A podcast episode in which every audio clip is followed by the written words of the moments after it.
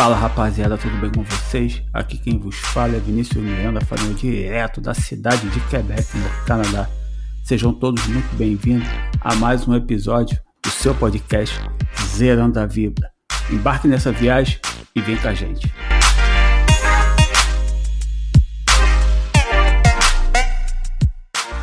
Tá aí, rapaziada, mais uma vez estamos subindo o nosso podcast. Eu aqui de Andorra, João Estevão e meu amigo Vinícius está sempre aí no comando da, da nosso, do nosso bate-papo semanal. E aí, Vinícius, como é que você tá? Fala, João. Cara, brother, tá frio pra burra aqui, meu irmão. Agora que você. Aí, moleque, simplesmente hoje amanheceu menos 18 com sensação de menos 23. É, o, o inverno tava mais suave, mas agora deu uma apertada, mas esperando aí que, que esse frio vá embora. Mas fora isso aí, vamos seguindo aqui no lockdown que, que tá rolando aqui em Quebec e, e vamos que vamos, vamos seguindo. É, para quem nos quem, quem tá nos seguindo aí no, no, nosso podcast, segue lá também no nosso Instagram, que a gente está sempre postando informação. Essa semana nós postamos, é, o Vinícius aí do Canadá postou um, uma fotinha aí do, do, do, do termômetro e da sensação térmica. Cara, eu vou falar aqui em Andorra, a sensação térmica durante a semana, início, segunda, terça e quarta, estava tava bem frio, mas agora quinta e sexta deu uma subida de temperatura. Hoje baixou mais um pouco, mas não tá tal ponto aí que tá que tá no Canadá não. Estou dando acompanhada também por aqui pelo, pelos, pelas notícias, pela internet, mas vou falar para você, tá? Aqui tá estilo geladeira. Aí já tá passando pro lado do freezer, meu compadre. Aí o bagulho já tá mais doidão. Moleque, tá mais frio que o freezer, irmão. Tá mais frio que o freezer. Que se eu pegar uma garrafa d'água e colocar ali na, na sacada aqui do apartamento, vai congelar, irmão. Não, isso acontece, cara. Isso acontece Não mesmo. Acontece mesmo. Mas então, hoje, nós vamos virar. Pega, pega o globo, aquele, aquele globo da escola, né? Aquele globo que a gente ficava rodando, que assim botava o dedo para ver aonde ia cair. Então, nosso globo hoje roda e vamos parar na Austrália, cara. Austrália, o continente do canguru lá, onde o pessoal comemora o ano novo antes antes mesmo que a gente aqui. Então aqui vamos falar com o nosso amigo já de muito tempo, trabalhamos junto, tá hoje vivendo é, na Austrália, tá? Esse país aí que é eu acho que é um pouco de é, mistério para muita gente, porque a Austrália é, é como se torna porra, quase meio mundo de distância do Brasil, né? É, já é, muita gente não tem tanto foco, mas hoje estamos recebendo aí nosso amigo Isaías, está diretamente da Austrália. Fala aí, meu camarada, como é que você está? Fala, João e Vinícius. Tô bem, cara. Primeiramente, que achei agradecer o convite e parabenizá-los pelo canal. Acho muito interessante esse canal. Sou fã número um, você sabe disso, João. Às vezes você até me manda um link, ó, tem canal, tem um vídeo subindo e tal. Eu sempre estou acompanhando e aprendo muita coisa. Estou bem, cara. É, moro em Sydney. Hoje você estava falando de temperatura. Eu não tem nem como comparar a temperatura daqui com a de vocês. Aí é muito frio, mas aqui eu acho também muito frio, em comparação ao comparado ao Brasil. Tem em torno de 20 graus uma temperatura boa. E é domingo de manhã aqui. E é isso, estamos aqui. Cara, isso aí é interessante. Tu falou uma coisa legal. É, domingo de manhã, para quem está nos escutando aí hoje, não sei se você está escutando de manhã ou de tarde, mas vamos dar mais ou menos o cronograma que nós estamos gravando. Hoje é sábado, para mim aqui são 11 horas e 50, 50 minutos, precisamente 11 horas e 50 minutos de sábado. Isaías, qual é o seu horário aí? Cara, aqui são exatamente 9 horas e 50 minutos da manhã de domingo. São 13 horas à frente do.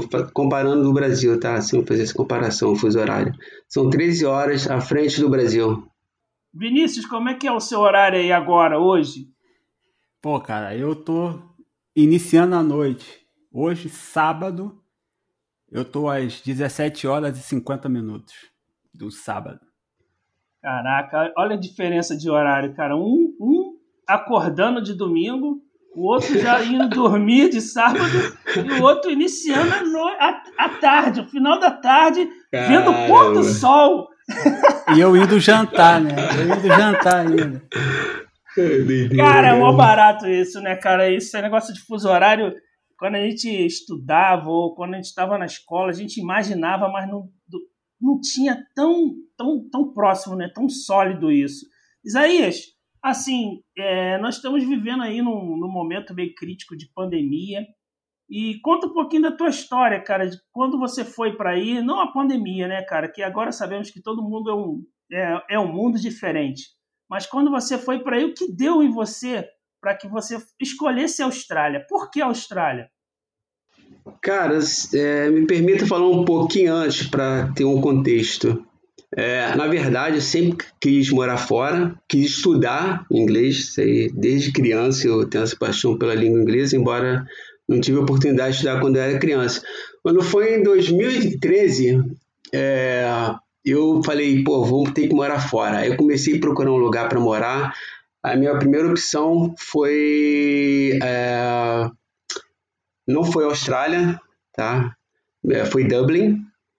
Aí só que tava tudo certo, já tinha visto a agência, tudinho. O problema maior seria eu sair da empresa, inclusive a gente trabalhava, porque eu ia usar o dinheiro que eu ia receber de indenização para poder morar fora e ajudar os meus custos.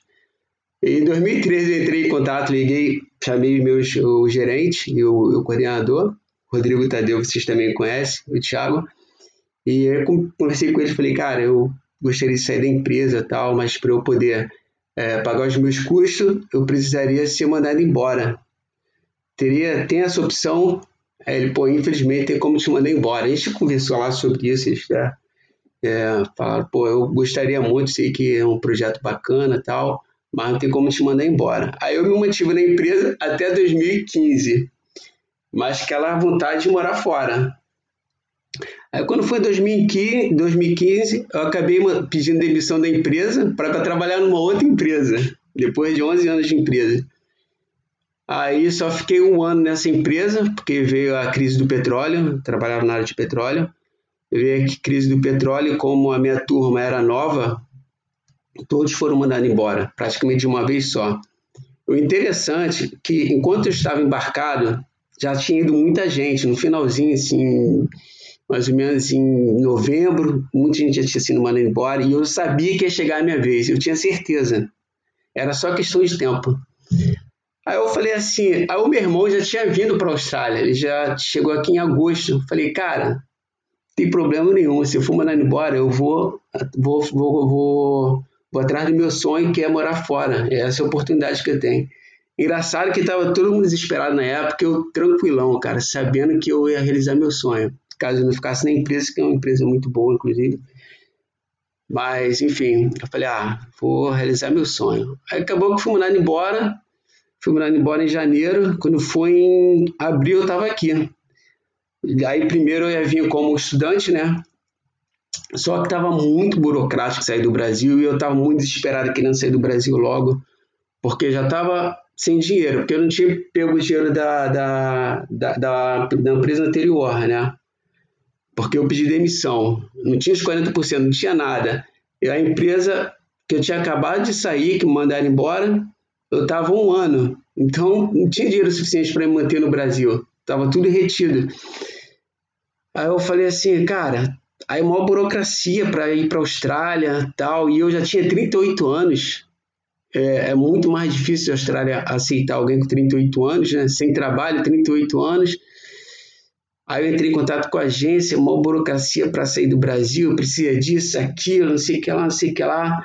Aí eu liguei pro meu irmão, falei, cara, qual a possibilidade de ir como turista e, e aplicar daí? Ele, calma aí que eu vou numa agência aqui. Aí vim numa agência aqui, inclusive é uma agência de brasileiro. Aí o cara, não, pode fazer isso. É só vir. O problema vai ser aplicar como turista, né? Porque o meu perfil era muito diferente dos outros perfis, que geralmente é pessoal novo, entendeu? Que está que tem alguém por trás ajudando financeiramente, tem um suporte financeiro também que eu precisava declarar, então foi muito burocrático, muito difícil para mim. Então o que, que eu fiz? Falei, cara, eu vou arriscar, eu não consigo ficar mais um mês no Brasil. Eu comprei a passagem, aliás, primeiro eu consegui o visto de turista, paguei até alguém, uma empresa, para poder fazer isso. Para aplicar o visto é muito fácil, só que eu não quis arriscar, porque eu estava sem trabalho, 38 anos. Falei, cara, eu vou contratar uma empresa para fazer isso, para eu ficar tranquilo. Eles vão me dar todas as diretrizes que eu preciso fazer para poder pegar esse visto turista. Aí foi isso, cara. Aí, graças a Deus, consegui o visto turista, de turismo. É, fui para a Austrália e aqui tudo começou, né, cara? Aí depois de uns tempos, de que umas duas semanas, eu apliquei para estudante, porque eu precisava trabalhar, e como você não pode trabalhar, então eu precisava estudar, né? Que meu sonho era, foi sempre estudar inglês. Aí eu comecei, cara. Aí comecei, vi como estudante, é, vi como turista, apliquei para estudante, comecei a estudar, fiz inglês quatro meses e depois de quatro meses já fiz uma, eu fiz o VET, que é um, seria um técnico no Brasil para Haiti, né, tecnologia. Aí fiquei dois anos estudando Haiti e as coisas foram acontecendo. O que me motivou foi o meu sonho de morar fora. Esse foi o motivo, respondendo a tua pergunta inicial, João. Tá, deixa eu te fazer uma outra pergunta, Isaías. Nesse período que você ficou como estudante, né, estudante, e você consegui, conseguia se manter aí? Você conseguiu arrumar algum emprego? Como é que funciona? Cara, o que acontece? É, foi bom meu irmão ter vindo primeiro, que ele foi me ajudando a, a seguir, a trilhar o caminho que ele estava seguindo, né? Então é muito mais fácil. Inclusive, quando você tem alguém e já está no país, facilita muito, cara. Que ele já vai te dar os caminhos. Tu sofre menos. Não quer dizer que eu não passei aperto, porque aqui cada um tem sua vida. Eu tenho minha vida, ele tem a vida dele. Mas no início, ele estava trabalhando no restaurante como entregador de, de comida. Aí ele, ele falou, cara, quer trabalhar comigo? Eu falei, lógico, pô. Mas, mas eu não tinha carro. Não tinha nem dinheiro para comprar carro. Aí eu falei, lógico, mas meu irmão já trabalhava com carro, né? Já estava aqui há mais tempo e tal. Aí eu falei, cara, o que, que eu preciso fazer? Como tem carro, tem que comprar uma bike. Eu falei, cara, sério? Eu com 95 quilos na época. Eu falei, pô, eu tem um pouco que eu não sabia andar, eu não andava de bike, não praticava nenhum esporte referente a ciclismo, coisa parecida. Falei, tá bom, cara, é o que tem, vamos lá. Aí eu comprei uma push bike, né? Essa bike comum, não era nem elétrica. Aí comprei baratinho, fui num local aqui que vende muito barato. É tipo bike de, de rua assim que ninguém dá. Aí eu fui, comprei essa bike e comecei a trabalhar, cara. Pedalando, velho. A gente pedalava, sei lá, 20 quilômetros por dia, morto. Às vezes eu tava empurrando a bike, eu não conseguia subir o morro. Mas enfim, o meu primeiro trabalho foi esse restaurante. Aí fiquei lá durante seis meses, né? Mas o dinheiro que eu ganhava lá, olha que eu trabalhava de 6 horas às 10, 6 da tarde às 10, e final de semana eu pegava um shift maior, né? Começava às 11 da manhã e ia até às 10 da noite. Só que eu conseguia pagar a minha escola, que é em torno de, lá, pagava 1.500 dólares a cada três meses conseguia pagar a minha comida, a minha moradia. A moradia, eu, tinha, eu morava com outras pessoas é, na mesma casa, quatro pessoas no mesmo quarto, que aqui o aluguel é muito caro, então é impossível alugar um apartamento, mesmo, mesmo sendo estudante, é muito caro, você não tem noção. Aí, cara, eu fiquei lá nesse restaurante, eu, eu já estava muito cansado da bike, é muito cansativo, cara. Eu, 38 anos, quase 39. Falei, cara, eu tenho que mudar. Aí eu fui, eu percebi que toda vez a, a dona, o, o staff lá, precisa, pedia alguém para varrer o, o, quintal, né? Quando tava quiet restaurante, varrer a parte do, é, de fora. Aí eu falei, cara, eu vou querer fazer outra coisa aqui, não quero trabalhar mais com bicicleta, não. Aí o que, que eu fiz? Eu comecei a fazer as coisas sem eles pedirem, porque tinha várias pessoas trabalhando lá, vários é, entregadores, entendeu? Eu comecei a fazer as coisas sem pedirem. Comecei para a cozinha, ajudar a empacotar. Aí um dia a dona chegou, falei, pô, Maia, que eles chamam de Maia, né? Pô, gosto do teu trabalho, cara. Aí fez uns elogios. Tá afim de trabalhar lá dentro, na cozinha? Falei, tô. Aí ela aumentou meu shift. Aí eu fiquei lá mais três meses trabalhando dentro da cozinha. E esse foi meu primeiro trabalho. Aí depois tive outros trabalhos que a gente pode comentar é, em outro momento, se quiserem. Ô, Isaías, Isaías, eu tenho um, um, uma curiosidade aí para te falar. É, você disse que quando você foi, teu irmão já estava aí, é bom que é um suporte a mais para o início e você ainda é, ia começar a estudar o inglês. É, você já tinha alguma base de inglês antes? Você já tinha condições de, de, de repente, manter uma conversa? E quando você começou a trabalhar, qual era o nível de dificuldade que você enfrentava na comunicação? Cara, isso aí, isso aí foi bastante interessante, cara. Essa pergunta é bastante interessante. Por quê? Porque eu tinha, eu tinha estudado inglês no Brasil, aqueles cursos, de, todos os cursos que tem no Brasil eu já estudei, só que eu nunca terminava. Né?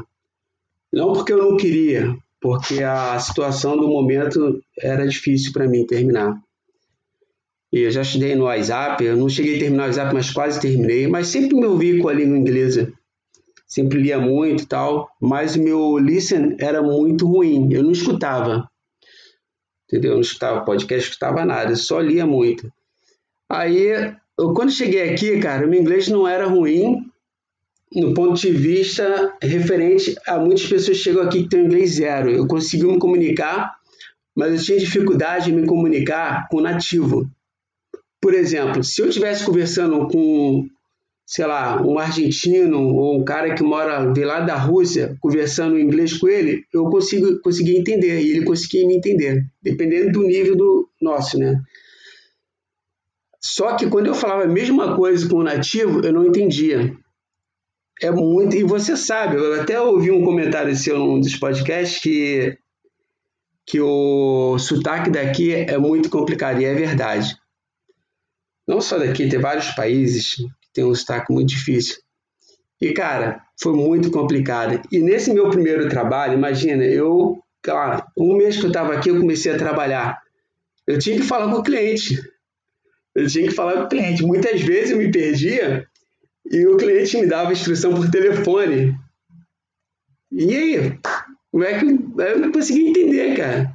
Aí eu falei, não, não, I know, I know, I know. Mas eu, na verdade, eu não sabia. Aí eu falei, cara, se tem o endereço aqui, eu tenho que chegar lá. Aí eu conseguia chegar até o local com muita dificuldade, porque aqui a localização às vezes é difícil. O que é um pouquinho diferente do Brasil. Por exemplo, aqui você tem um prédio quatro andares, aparentemente tem quatro andares, quando você olha de fora, mas quando você entra do prédio, ele tem 20 andares, porque ele continua por baixo da terra. É impressionante, cara. É, então, assim, várias coisas diferentes aqui que eu tive que aprender e o inglês poderia ter me ajudado muito, muito, principalmente no início, cara. Inglês, para mim, que nem o outro rapaz que foi entrevistado, achei interessante a entrevista dele, que é muito parecido com a minha história. E uma coisa que ele falou, que inglês é fundamental, e é verdade, isso não é clichê, cara. Inglês é fundamental. Se você para qualquer coisa que você faça, você tem que ter o inglês. Aí, umas coisas que eu me arrependo, uma das coisas é não ter estudado mais inglês no início. Porque o inglês tem um problema, é fundamental, mas também tem um problema para é um problema para imigrante em relação aos custos e ao tempo. Porque se você estuda inglês, geralmente é full time, entendeu? Começa de manhã até, não full time, mas é, tipo, começa 9 horas termina uma ou duas. Como é, como é que vai trabalhar? Mesmo que seja 20 horas. Não tem como. E o curso também é caro. Agora, quando você faz é, o VET, é aquele curso técnico que eu havia falado anteriormente, aí você só vai para a escola duas vezes na semana e você paga menos. Então, todo mundo quer fazer o VET, entendeu? Hoje, o que, que eu faria? Eu ficaria mais no inglês, focaria muito mais no inglês, mesmo que, não, o custo fosse maior, não teria muito tempo para trabalhar, e faria o VET depois. Mas tá bom, aconteceu, da forma que aconteceu tá bom também, mas eu mudaria é, alguma coisa em relação a isso. Isaías, quanto tempo você está aí no, na Austrália, já morando, vivendo aí, vivendo? Vai fazer cinco anos em abril. Cara, passou muito rápido, cara. É inacreditável. Cinco anos, cara. Cinco anos no Brasil. Então, os cinco anos passa rápido. Vocês sabem disso que eu vou falar. É porque muitas coisas acontecem que você não espera. Muitos problemas que você tem que resolver muitas coisas é, que não são usual na sua vida, que, não, que nunca aconteceu antes, que agora passa a acontecer e você tem que resolver. Quando você vê, caraca, já, já passou o dia, acabou que não resolvi nada. É assim, é, é pouco tempo para fazer muita coisa. Por isso que eu senti o tempo passar rápido. Nesse período de cinco anos aí que você vive, está vivendo aí na Austrália, você, eu me recordo que você chegou aí ao Brasil, me encontrei com você. Na época eu estava quase saindo também do Brasil. Eu me lembro que eu encontrei com você no Brasil. Cara, qual foi a sua. O que, que você achou de diferente? O que, que você achou de. de... O que, que você bateu de saudade ou sentiu de diferença? Alguma coisa referente ao Brasil? Quando você teve lá e, e que você, quando você voltou para a Austrália novamente? Assim, a primeira vez não senti muita coisa, porque já foi depois de um ano que eu estava aqui na Austrália. É, lógico que eu senti diferença, tipo a limpeza, a educação do pessoal, entendeu? Principalmente a limpeza. A limpeza eu acho que uma é uma coisa que impacta todo mundo que vem para a Austrália. Acredito também no Canadá e onde e onde você mora, João. Mas, cara, a limpeza eu achei, sim, o mais impactante para mim. Quando eu cheguei no aeroporto no Brasil, a primeira vez que eu fui, que eu tive que que eu passei pela, pelo centro ali, pela central, quando eu comparei a, com a cidade de Sydney, a City, falei, cara, não é possível, cara. Como é que pode? Aí tu fica comparando. Esse é o problema de morar fora, num país de primeiro mundo e tal. Você fica comparando, é automático. Você compara a pessoa que te atende num restaurante, a forma que ela atende, isso é automático. Eu não tenho como, eu não consigo desligar, mudar a chave, é difícil para mim. Mas também eu não julgo. Eu olho, tento mudar algumas coisas, pô, isso pode ser mudado aqui, até mesmo meu comportamento, o comportamento de algumas pessoas que da minha família, por exemplo, amigos no Brasil, eu falei, cara, faz diferente, tal. Entendeu? Mas eu não julgo. Eu não julgo até porque eu era assim, entendeu? Mas a, o que impactou para mim foi a primeira vez que eu fui no Brasil foi a limpeza. E da segunda vez tive só duas vezes, foi outras aconteceram outras coisas, né? A, é, por exemplo, perigo. De certa forma, eu tinha medo de andar no Brasil à noite. Enfim, cara, é um cara de coisa que acontece, cara, que por falar aqui vai demorar muito. E a gente vai, acaba sendo muito crítico. Isso é uma coisa que eu procuro não fazer, ser muito crítico em relação ao Brasil mas mudanças grandes ocorreram aqui e me fizeram e me impactaram bastante em relação à mudança. Cara, mas eu vou te vou te falar uma coisa. Vou te falar uma coisa com relação quando a gente estuda, bom, eu vou falar de mim, né? Quando você estuda um outro idioma, que você assume uma personalidade em inglês, né? O Isaías em português não é o mesmo Isaías do inglês, porque aí você tem que falar Exatamente. como, como você como a galera fala inglês, você tem que formar as frases, não pode mais usar o português como base e tudo. E aí quando você se lança no mundo, que você conhece outros, é, outros países, outras cidades, quando você mora, eu digo aqui que a oportunidade que o, o que o, o Canadá me deu foi conhecer pessoas de todo o mundo. Cara, eu, a, a, maioria do, do, dos contatos que eu fiz aqui fora brasileiro, pô, eu tenho colegas marroquinos, tunisiano, franceses. Então, é, é uma outra forma de, de olhar a vida, sabe? E aí o que acontece? É um caminho sem volta. Tu não consegue mais voltar a ser o Isaías que tu era antes, quando morava lá no Brasil. Eu não consigo ser o Vinícius que eu era antes. Você expandiu tua mente, certo? Você consegue ver as coisas que dão certo. Fala assim, ah, por que, que aqui em Sydney, cara, isso dá certo? E no Brasil isso não dá certo, como tu falou, de, de limpeza, né? Então, é, é, é, eu ainda não voltei no Brasil, tá? Eu ainda não voltei no Brasil. Mas às vezes eu, quando eu usava mais é, rede social, que agora eu entrei numa vibe aí de, de sair cancelando minhas redes sociais todas, para me desintoxicar, porque eu não tô muito afim de. Tô um pouco assim, tô um pouco assim também, cara. Meu Facebook eu já cancelei, o meu principal Instagram já dei, já dei na raiz dele também, entendeu? Pô, sabe? Tô querendo viver uma outra vibe. Então, cara, isso é realmente algo que eu sem voltar no Brasil, eu vejo certas coisas, via, né, em redes sociais, ou então quando eu vi alguma notícia lá, li alguma notícia do Brasil, e realmente é uma coisa que mexe um pouco. Mas isso aí, deixa eu te falar, cara. Hoje, é, explica pra galera, se você você mora, você mora com teu irmão ou você tem o teu canto, só para saber como foi tua experiência, se tu precisou alugar um apartamento ou uma casa no teu nome, é, abrir uma conta bancária, qual burocrático foi isso para você? É, ah, uma coisa legal também é a carteira de habilitação.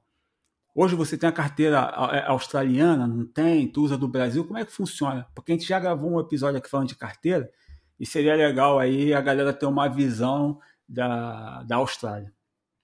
Então, é, assim que você chega na Austrália, você sendo estudante, ou não, ou sendo um turista, uma coisa assim, é, você pode abrir uma conta bancária. É muito simples. Você vai no banco e a pessoa que vai te atender, ela já está acostumada a lidar com imigrante, está acostumada a lidar com pessoas que o inglês não é bom, ou às vezes até mesmo é zero, acontece muito. Então a, a pessoa do banco está preparada para isso. Você abre uma conta rápido, no mesmo dia. E em relação à carteira australiana, eu quando cheguei aqui usei a carteira do Brasil. Inclusive, eu estava no carro do meu irmão, né? Aqui a, a direção é ao contrário, é, direção inglesa. E eu estava treinando o carro do meu irmão porque eu já estava vendo outros trabalhos, né, para frente. Que assim, o João, o Vinícius, eu não queria ir para o lado que a maioria dos brasileiros vai, que é o lado de, da construção, é o lado do, do restaurante, trabalhar como garçom. Eu não queria. Por quê? Porque a construção, ser sincero contigo, eu não, sou bom para construção. Eu já estava com 38 para 39 anos, imagina. Então eu me senti muito mal fisicamente. Então eu falei, cara, eu vou fazer uma coisa que eu gosto, que é dirigir. Pelo menos no início, né? Porque você não pode pegar um trabalho de, de australiano, inglês ruim, entendeu? E, além disso, você não pode trabalhar mais de 40 horas na teoria.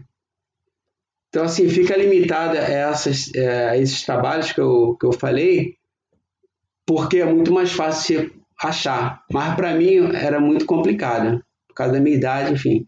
Aí eu falei, cara, eu vou cair para motorista. Aí eu comecei a treinar o carro do meu irmão, né? Ele tinha um carrinho e tal. Aí uma vez a polícia me parou. Aí, sem entender nada, João aquele jeito australiano.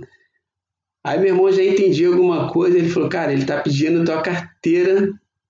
Não, ele tá pedindo a tradução da tua carteira. Eu tinha dado minha carteira do Brasil.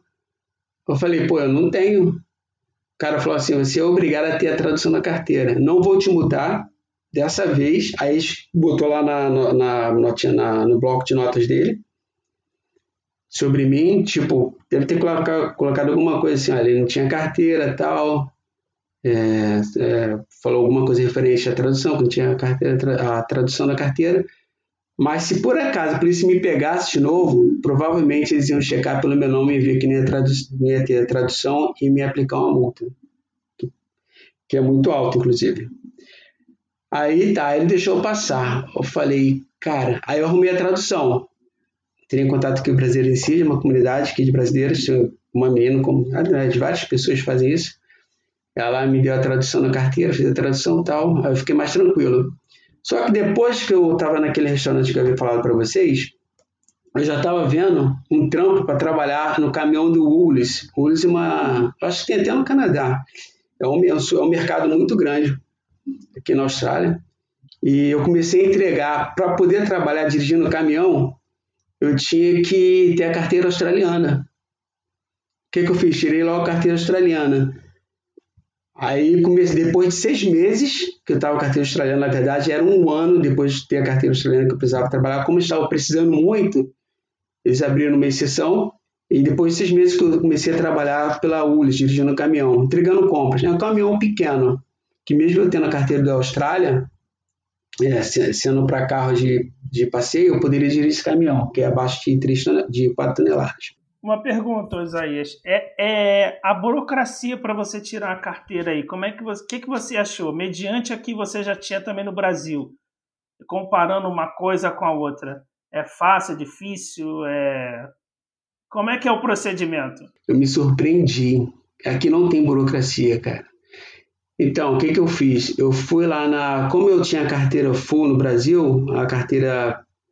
É, a carteira foi aquela que você não está iniciando. É fácil. Eu cheguei só lá no, no, no guichê, né?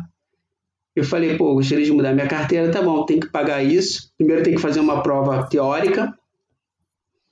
É, estudei a prova teórica, muito simples, só você praticar bastante, só você praticar bastante, é, muitas vezes que você passa na prova. É um simulador, muito simples. Aí cheguei lá no dia, tinha feito essa prova, tinha passado. Aí ela falou assim, tá bom, agora a gente vai fazer exame de vista. Falei, caramba, tem que ir numa clínica, tem que pagar. Eu já pensei logo, tem que pagar a clínica. Ela olha ali para a parede. Aí quando eu vi, estava cheio de letra. Eu falei, cara, como assim? Uma atendente de guichê fazendo exame de visto comigo, agora. Eu pensando, né? Eu falei, cara.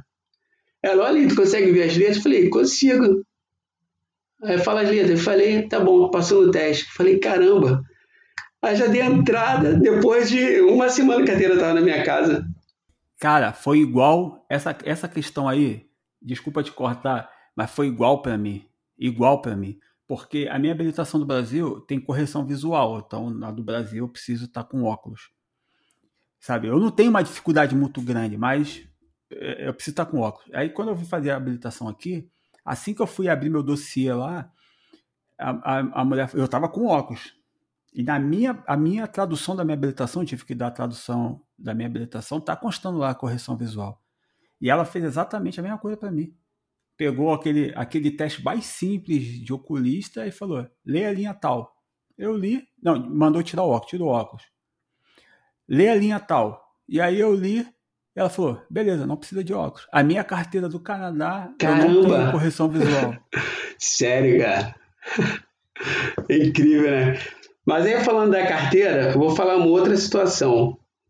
Aí tá, tirei a carteira de motorista, aí, é, aí trabalhei, comecei, comecei, a trabalhar no Ulis, né? Trabalhei lá por sete meses, é, entregava as compras, e depois eu falei, cara, eu vou pro Uber.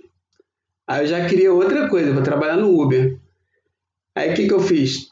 Entrei no Uber, aí trabalhei um ano no Uber. Foi onde que eu aprendi mais inglês, cara. Eu falava o tempo todo. E muitas pessoas não me entendiam. Uh, tipo, tem várias passagens é, cômicas nessa, nessa, nesse um ano que eu tive no Uber, cômicos. E, mas beleza, mas estava praticando inglês lá, tava, pegava pessoas de diferentes países, enfim. Aí depois de um ano, eu falei, cara, eu vou para entrega de novo, mas de moto, sempre mudando. Porque o Uber, o que estava acontecendo comigo no Uber? Como eu estava estudando, eu, eu saía de casa de manhã, passava praticamente a manhã toda estudando, e depois eu ia para o Uber, depois ia para casa. Eu chegava em casa às nove da noite, cansada. Ah, eu gostava do Uber, mas pô, não tinha como ver tra trabalhar com isso muito tempo. E isso na, na, no, no visto de, de estudante. Aí depois disso, cara, eu falei, cara, vou trabalhar com entregas no mais de moto, que o pessoal fala que dá muito dinheiro, né? E realmente dava muito dinheiro. Agora não, porque é, tem muito motoqueiro agora, muitos entregadores, enfim. Aí eu comecei a trabalhar com moto, mas para tirar carteira de moto, eu nunca tinha pilotado moto na minha vida. Cara, foi incrível. Eu fiz a prova teórica, eu tinha uma noção de moto, mas não andava. É a mesma coisa que carro, pô, tem embreagem, freia e só tem equilíbrio. Fui fazer a prova. Eu nervosão, cara, nervosão. Primeiro por causa das instruções do, do instrutor, que era difícil de entender. Tudo Ozzy, aquele, e, e são aqueles caras velhos que tem aquele sotaque muito forte, de australiano mesmo. Aí, cara, passei na prova. Na verdade, foram dois dias de prova. Aí passei, o cara, você está apto a dirigir. Aí botou uma, uma plaquinha atrás. Para quem está começando a dirigir, tem uma plaquinha de learn, learn atrás, de aprender, aprendiz. Aí fica atrás, você tem que botar isso quando você vai dirigir, tanto na frente quanto atrás do carro. As pessoas precisam saber que você está começando a dirigir. Aí eu fiquei nisso, fiquei de learning, fazendo as entregas. Mas foi muito rápido também, cara. No Brasil, eu tinha desistido de fazer a prova de moto. Porque quando falaram que eu tinha que fazer 10 aulas, alguma coisa assim, eu falei, cara, não vou perder tempo com isso não. Vou fazer não. Aí eu vim tirar aqui. Hoje eu tenho moto e não deixo ela de jeito nenhum. Adoro moto. Mas foi o quê? Foi a dificuldade que me levou a fazer tudo isso. Aí eu comecei a aprender várias coisas, né? Ter várias experiências. Isso foi bom. Até mesmo para minha mente foi muito bom. Qual foi a outra pergunta mesmo, João? Desculpa, falei tanto que acabo, às vezes acabo esquecendo a pergunta que você fez. Foi isso? Eu respondi, João? O Vinícius? Não, foi o Vinícius que falou, foi referente a aluguel, que você. moradia. Não, aluguel. Ah, tá. A moradia foi o seguinte, cara. Eu, quando cheguei aqui, eu morei com quatro pessoas, fiquei morando, aliás, com seis pessoas, sendo no mesmo quarto quatro pessoas e duas pessoas no outro quarto, né? Lógico, quando você vive com mais uma pessoa, você paga mais. Como eu precisava economizar, eu morei com quatro. Mas para mim foi muito bom. Eu, eu tenho muita facilidade de morar com, com pessoas, lidar com pessoas. Então não tive nenhum problema. E foi até bom que foi lado da cultura, né? como o Vinícius falou, é, o Canadá é um pouco parecido com a Austrália, que você tem país, é, pessoas de diferentes é, países, culturas diferentes. Na minha casa tinha um indiano que comia com a mão, é, tinha um outro, outros caras que só comiam uma vez no, no dia. Eu falei, cara, como é que o cara consegue viver assim, cara? E foi culturas diferentes. Aí tem um cara que come de manhã é hambúrguer. Então isso foi muito bom. Eu pagava, deixa eu tentar me lembrar aqui, eu pagava assim que cheguei 150 dólares por semana, morando com seis pessoas. Hoje em dia está em torno de 200, 200 dólares. Você consegue até menos, mas, tipo, num lugar muito bom, não. Mas é caro, cara, é caro. Mas dá para pagar a escola, dá para pagar tudo. Moradia aí é caro o, o muito, muito, muito caro, João, muito caro. O, o australiano, ele tem fama de ser pão duro. Aqui em Dom Gorjeta não tem nada disso. Aí depois eu fiquei, eu entendi por quê, cara. Uma das coisas, eu entendi e tirei essa dúvida conversando. Uma das preocupações do australiano é ter a moradia própria. Essa é a, aliás, essa é a principal preocupação deles.